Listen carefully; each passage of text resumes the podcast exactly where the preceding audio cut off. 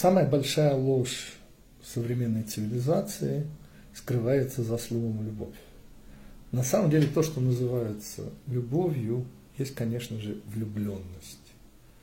Та самая, которая по определению Бориса Ильича Пастернака, а он был гениальный поэт, и без состояния влюбленности его муза, как и у всех таких же, как и он, гениальных поэтов, работала значительно хуже. Так вот, тяжелая болезнь. Так он назвал вот это действительно необычное психофизическое состояние, которое мы называем совершенно несправедливо любовью.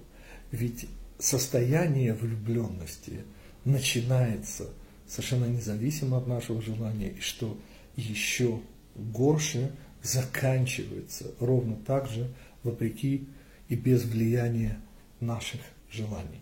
Таким образом, никак не являясь любовью, влюбленность, вот это то самое состояние, которое воспето во множестве стихов, которому посвящено множество фильмов, и которое, по сути, является основной темой средств массового развлечения.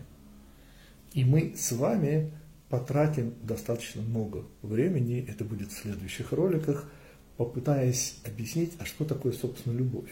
Ведь ежели влюбленность – это действительно состояние, которое начинается и завершается, и всегда, кстати, завершается, и никогда не длится вечно, независимо от нашего желания, то, конечно же, с любовью дело обстоит куда-куда интереснее. И об этом уже в следующих роликах.